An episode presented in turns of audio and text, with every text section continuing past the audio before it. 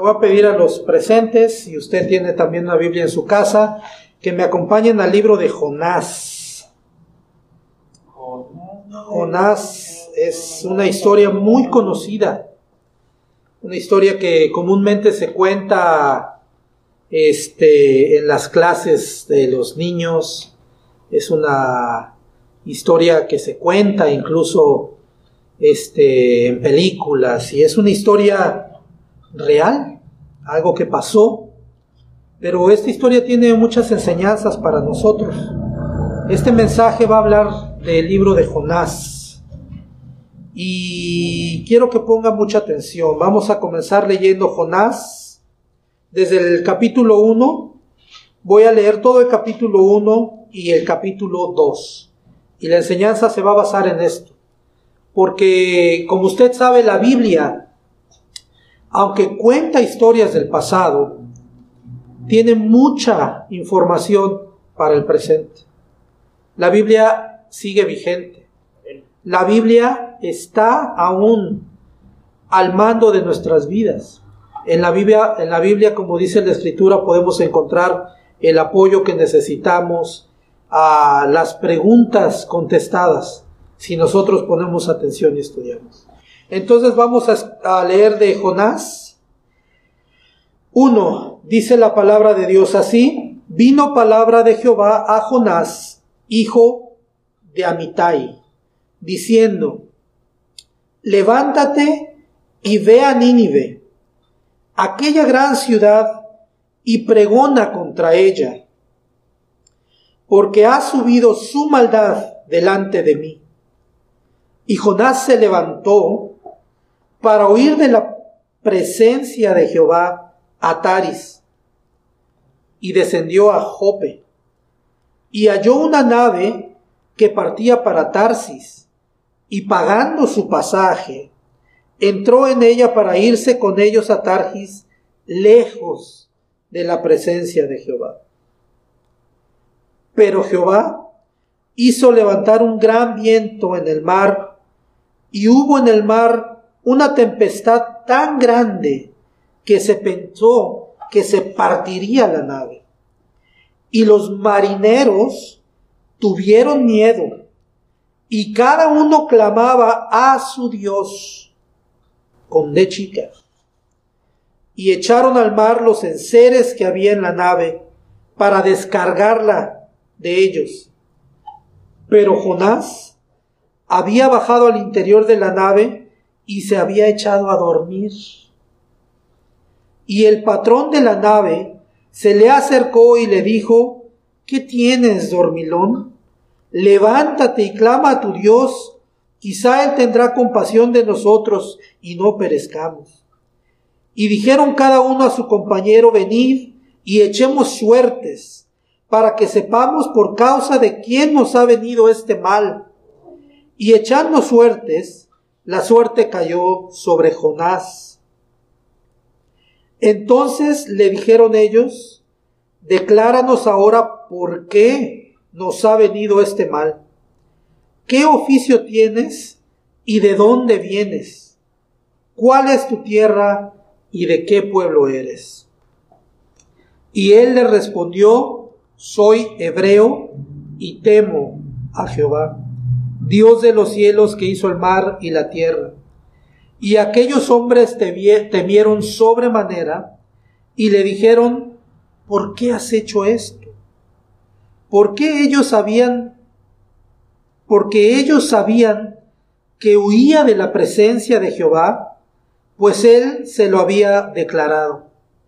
Y dijeron, ¿qué haremos contigo para que el mar se nos aquiete? Porque el mar se ibra embreveciendo más y más.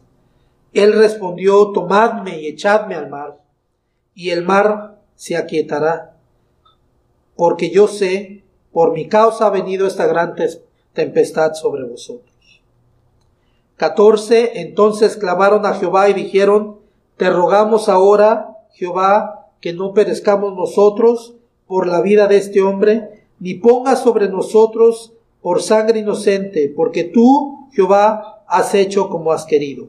Así que tomaron a Jonás lo aventaron. Aquí empieza a una narración que quiero que tengan, lo avientan. Todos, yo creo que la mayoría conoce esta historia.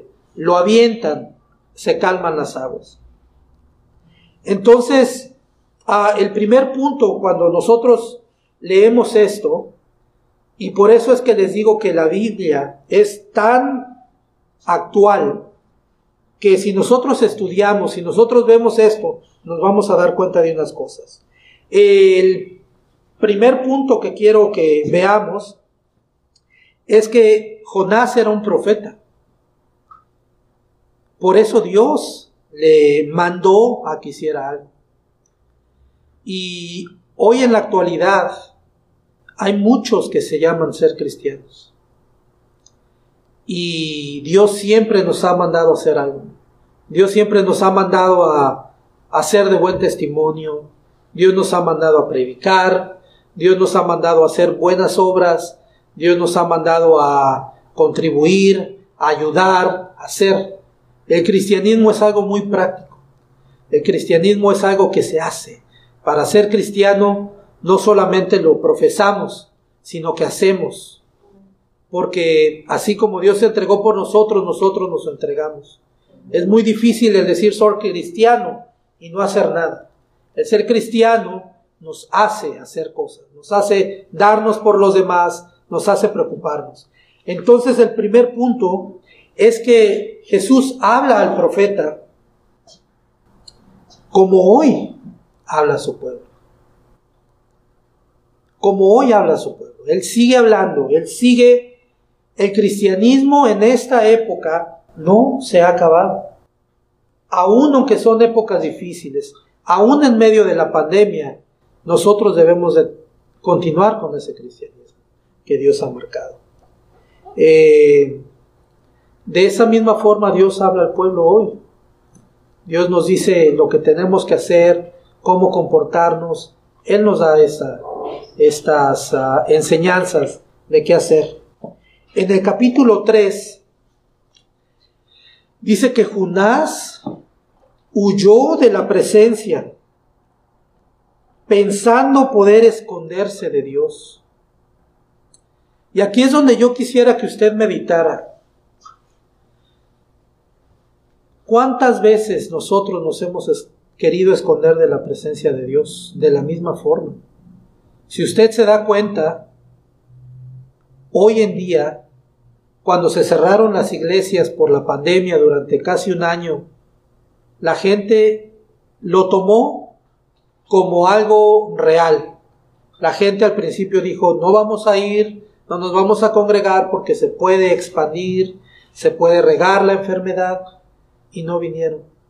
Pero ahora que las iglesias se empiezan a abrir, ahora que esto empieza a mejorar, la gente ya no va a querer venir de todos modos. Entonces muchas veces pasa que como en aquellos tiempos, vuelve a pasar ahora, ¿no? La gente se esconde de la presencia de Dios. Porque ya es más cómodo ver desde el teléfono, ya es más cómodo no ir, Así uno descansa después del trabajo y entonces como que uno se cubre muchas veces con la pandemia, muchas veces no solo con eso, con alguna cansancio, vengo muy cansado. Entonces, muchas veces, así como Jonás, muchas veces la gente huye de la presencia de Dios. Y entonces es bien importante que usted que está aquí, usted que me escucha, medite eso dice que Dios le había mandado hacer algo. ¿Cuántas veces Dios nos ha mandado a nosotros hacer algo? Hacer la sal de la tierra. No nos olvidemos, aún en esta pandemia, que tenemos un llamado de Dios. Un llamado de Dios que es importante. Un llamado de Dios que no va a hacer que te infectes. Porque el llamado de Dios puede ser en tu casa. El llamado de Dios puede ser desde lo interior, hacia tus vecinos, hacia la gente que te rodea. Hay un llamado de Dios como en ese tiempo al profeta Jonás, aún para nosotros. El llamado de comportarnos bien, de ser cristianos, de ser la luz en las tinieblas. de hacer misericordia. Que no se nos olvide ese llamado. Que no vayamos a ser como Jonás, que se quiso esconder. Se quiso esconder y se fue. Se subió un barco. Y fíjense qué chistoso aquí leyendo. Se subió al barco y se fue hasta abajo. Y se durmió.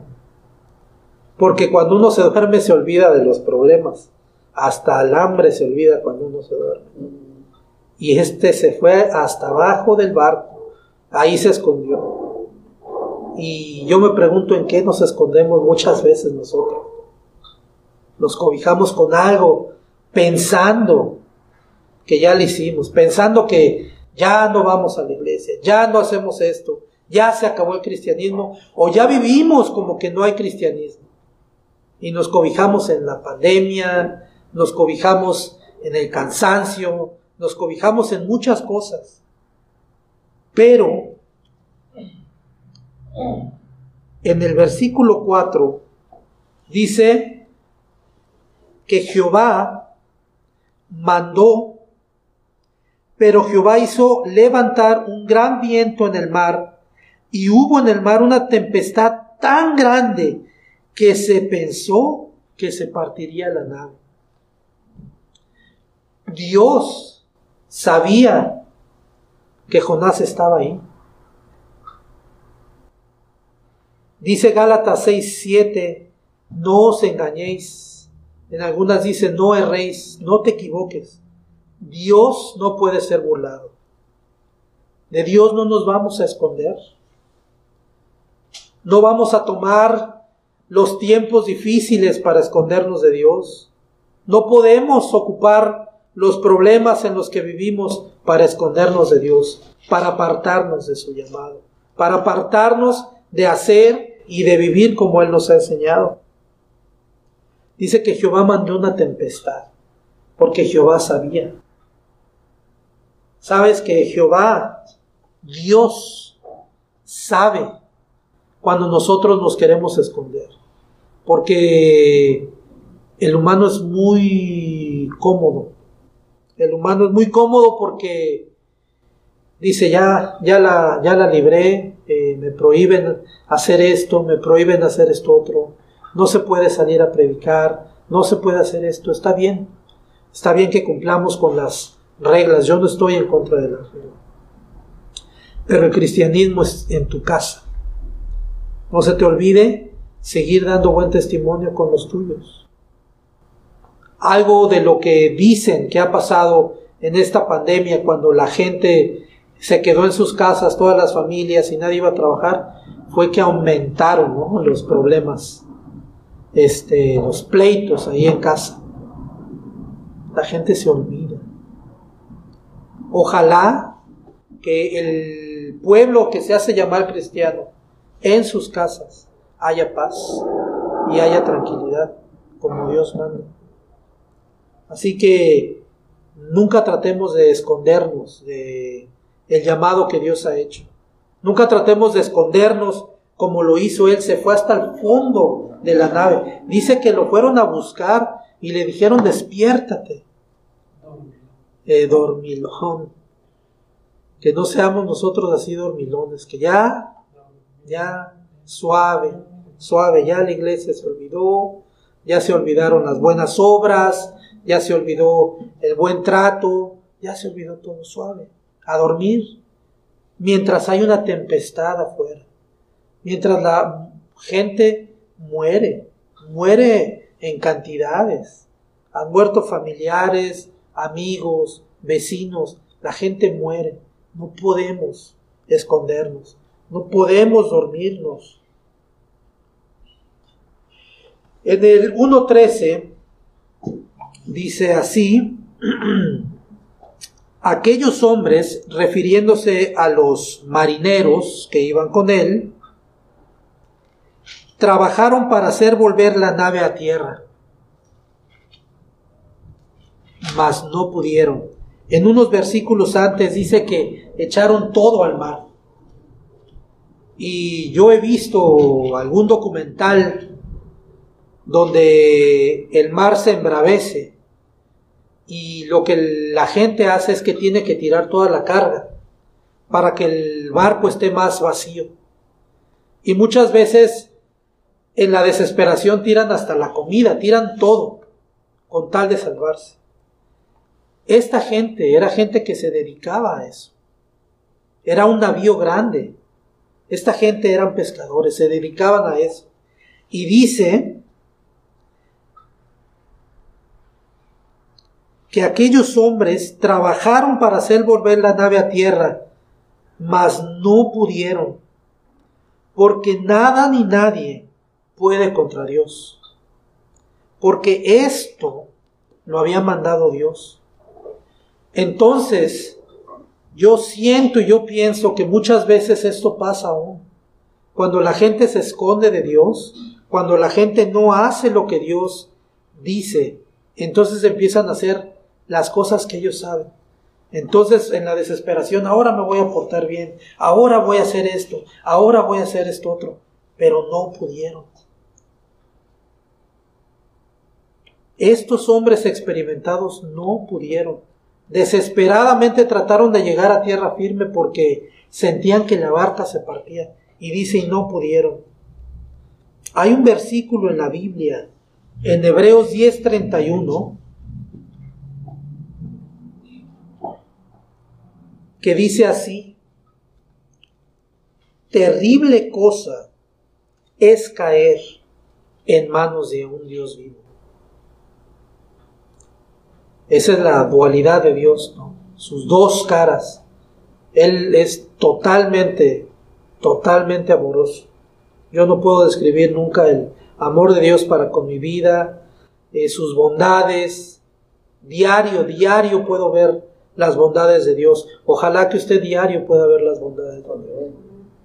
Pero dice que terrible cosa es caer en manos de un Dios vivo.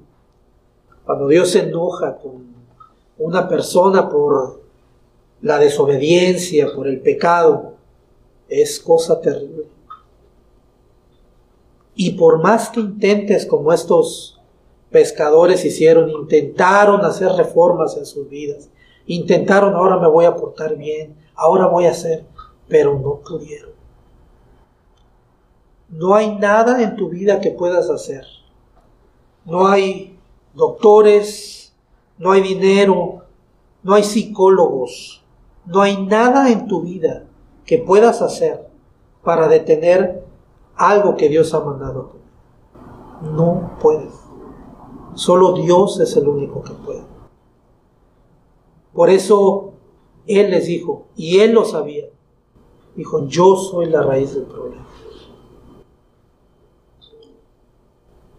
En el capítulo 17 dice así, pero Jehová tenía preparado un gran pez que tragase a Jonás, y estuvo Jonás en el vientre del pez tres días y tres noches.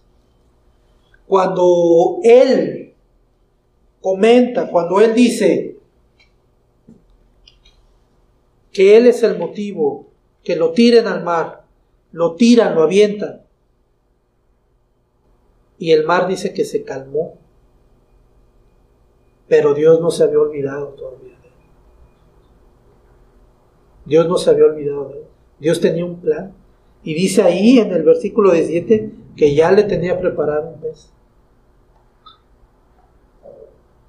¿Sabes que Dios tiene un plan todavía para tu vida? Dios tiene un plan, como dice Jeremías 29:11. Dice, yo sé los planes que tengo para contigo. Es muy conocido esto. Planes de bondad. Dios tiene un plan para tu vida. Muchas veces son planes de bondad. Dios quiere realmente el bienestar. Dios tiene un plan para ti. Dios tiene un plan para tu vida. Que me escuches ahí.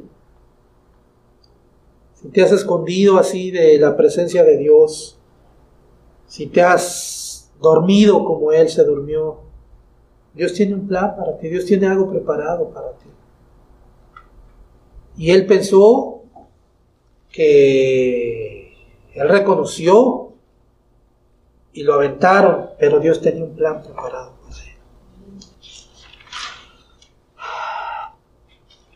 Luego vamos a leer el versículo 2.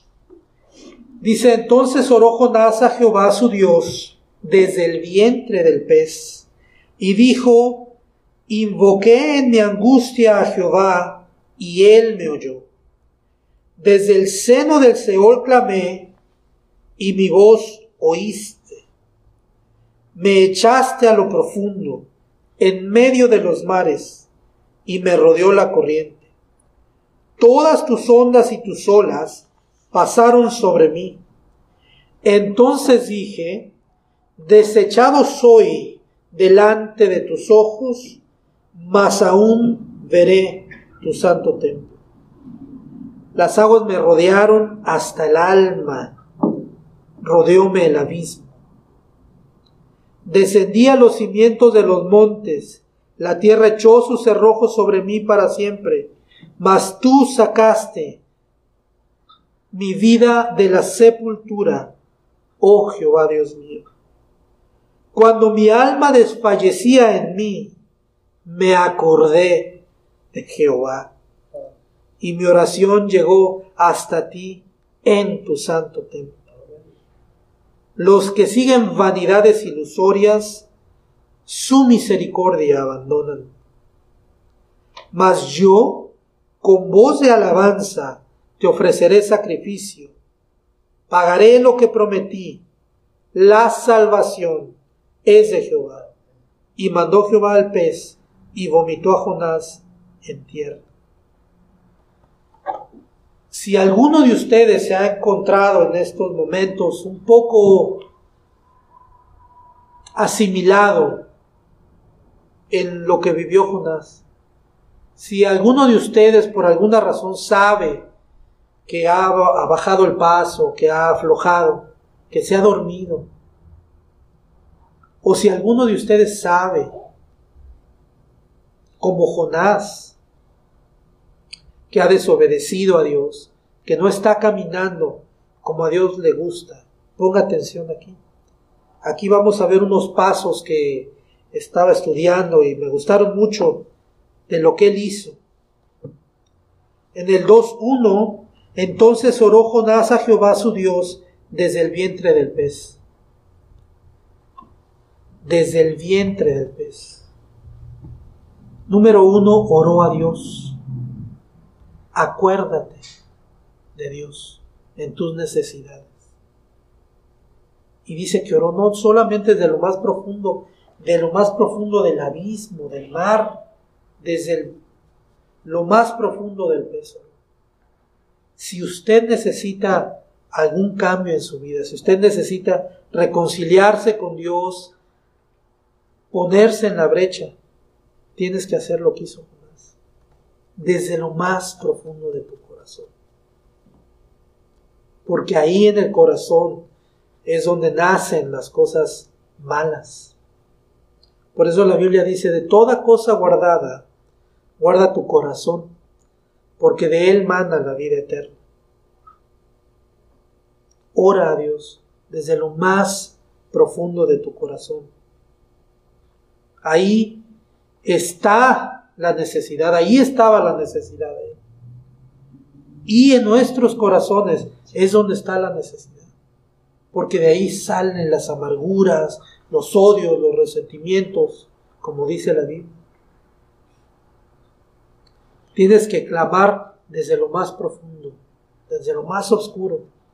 Eso que nadie sabe, eso que piensas que nadie se ha dado cuenta, eso que escondes, eso que atesoras, desde ahí, desde ahí tienes que clamar, desde lo más profundo. 2, 4, versículo 2, capítulo 4.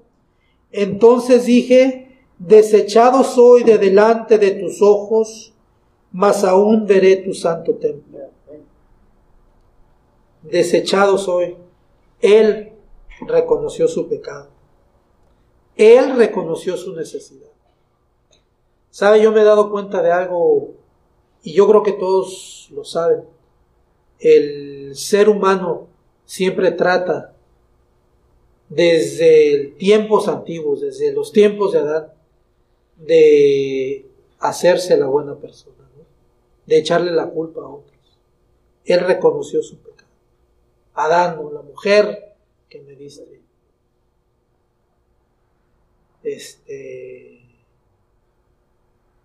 y en estos tiempos es lo mismo. La gente o la mayoría de los humanos no nos gusta reconocer nuestros, nuestros errores.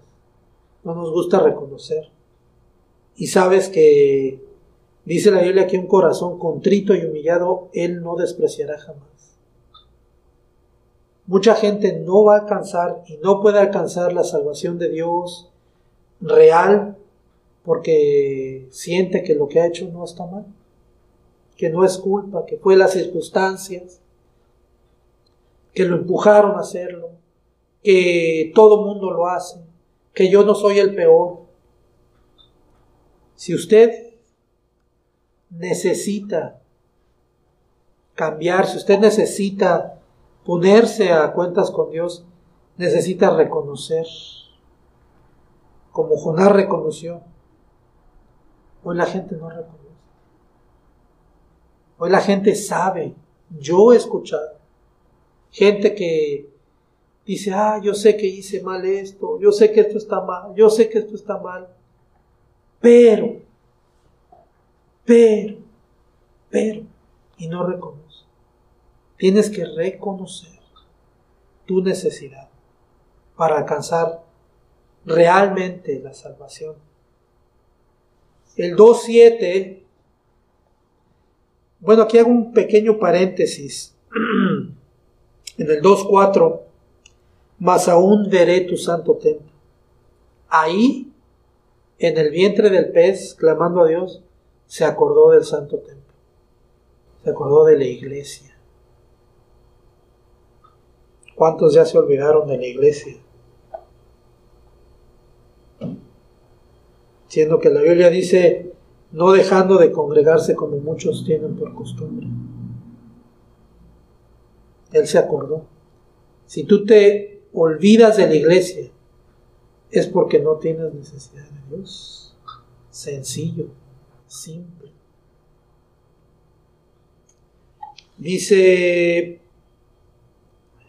el 2.7, cuando mi alma desfallecía en mí, me acordé de Jehová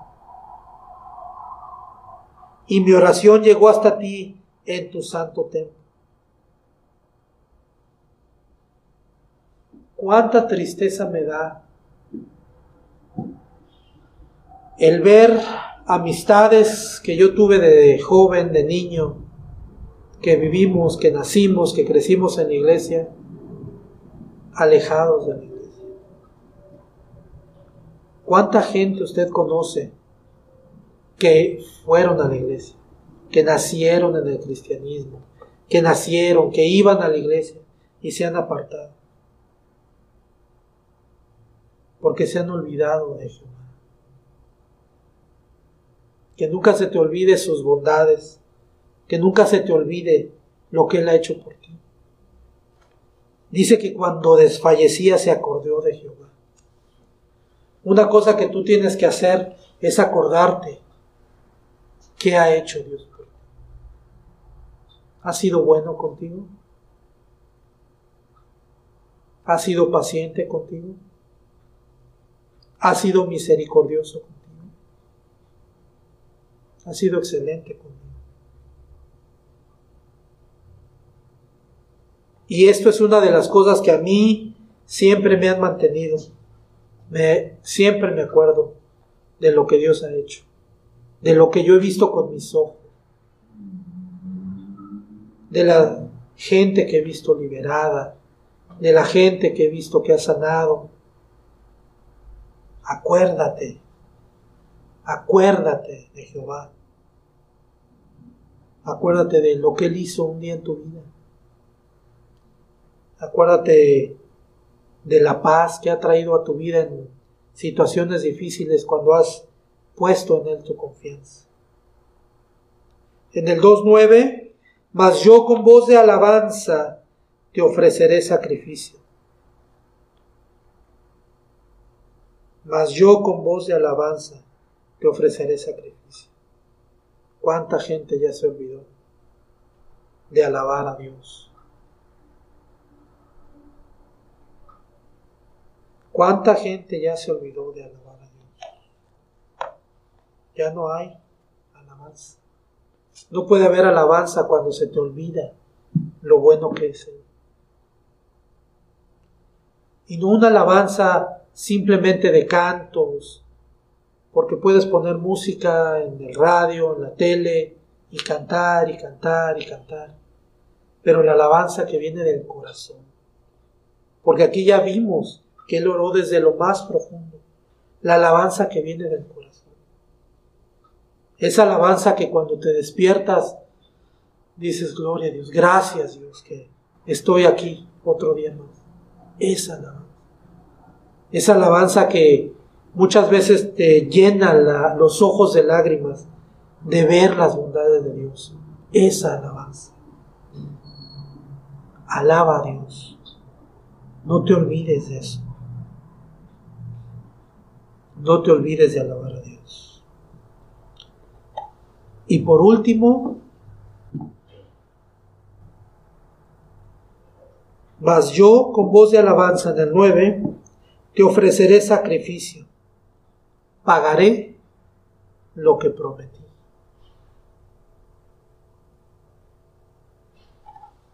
¿Qué le has prometido a Dios tú?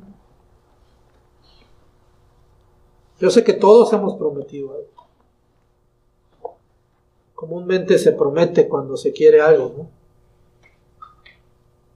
Cuando un niño quiere algo de su padre, promete cosas. Me prometo que te voy a portar bien. ¿Por qué no me compras esto y te prometo? ¿Qué le has prometido? Dice lo que prometas a Dios en la Biblia no tardes en cumplirlo. ¿Cuántos de nosotros le prometimos a Dios ser leales? ¿Cuántos de nosotros prometimos serle fieles? ¿Y cuántos de nosotros lo hemos cumplido? Le prometió a Dios. Son unos pasos muy sencillos que Él tomó para alcanzar su salvación otra vez. Y espero que algo se quede ahí en tu corazón. Dale a Dios lo que le prometiste. Quiero que cierre sus ojos, por favor, conmigo, ahí en su sala, y que tome este tiempo para decirle y recordar conmigo, como Él. Recuerda lo que Dios hizo en el pasado en tu vida. Recuerda de dónde te ha sacado. Recuerda lo que Él ha hecho. Recuerda lo que le has prometido también. Le prometiste ser fiel. Le prometiste caminar. Le prometiste portarte bien. Y cúmpleselo.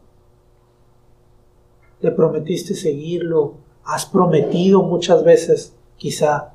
Ahora sí, como dijo él, iré hasta tu santo templo. Que no se te olvide lo que has prometido. Cumple con tus obligaciones como cristiano que estás ahí.